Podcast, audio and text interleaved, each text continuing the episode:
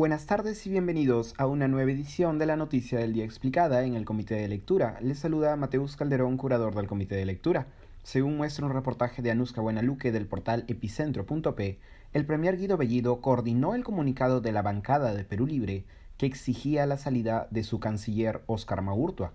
Como ya hemos explicado antes en este podcast, las opiniones de Oscar Maurtua y su vicecanciller en torno a la crisis venezolana no han caído bien en el ala más dura de Perú Libre, tanto en la bancada congresal como al interior del propio gabinete. Hace unos días, la cuenta de Twitter de la bancada de Perú Libre publicó un comunicado en el que exigía la salida del canciller y su vicecanciller, un mensaje en la línea de lo que horas antes había publicado el propio premier Guido Bellido, las puertas están abiertas para el canciller y su adjunto si es que no les gusta la posición del gobierno, había escrito el primer ministro. El comunicado fue publicado sin firmas y con el desconocimiento de parte de la bancada. Hoy sabemos que el propio Premier coordinó ese comunicado.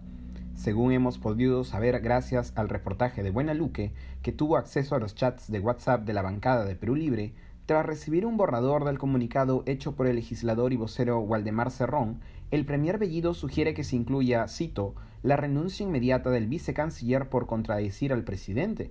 y también indica que Maurtua, cito, debe renunciar en el día.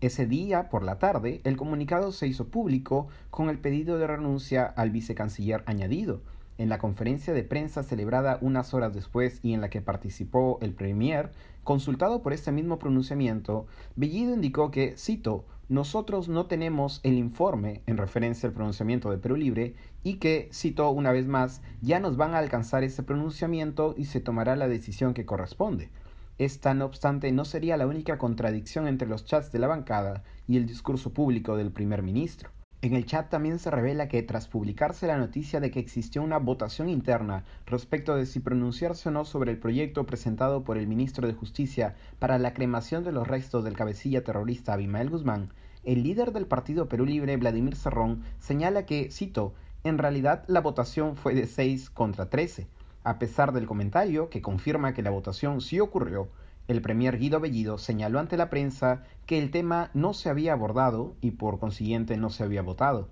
Ya de manera más general, el chat muestra las pugnas internas de parte del ala dura de Perú Libre contra facciones más moderadas, lo que incluye comentarios de ataque contra la legisladora Betsy Chávez y la vicepresidenta y actual ministra Dina Boluarte. Eso ha sido todo por hoy, volveremos el próximo lunes, que tengan un buen fin de semana.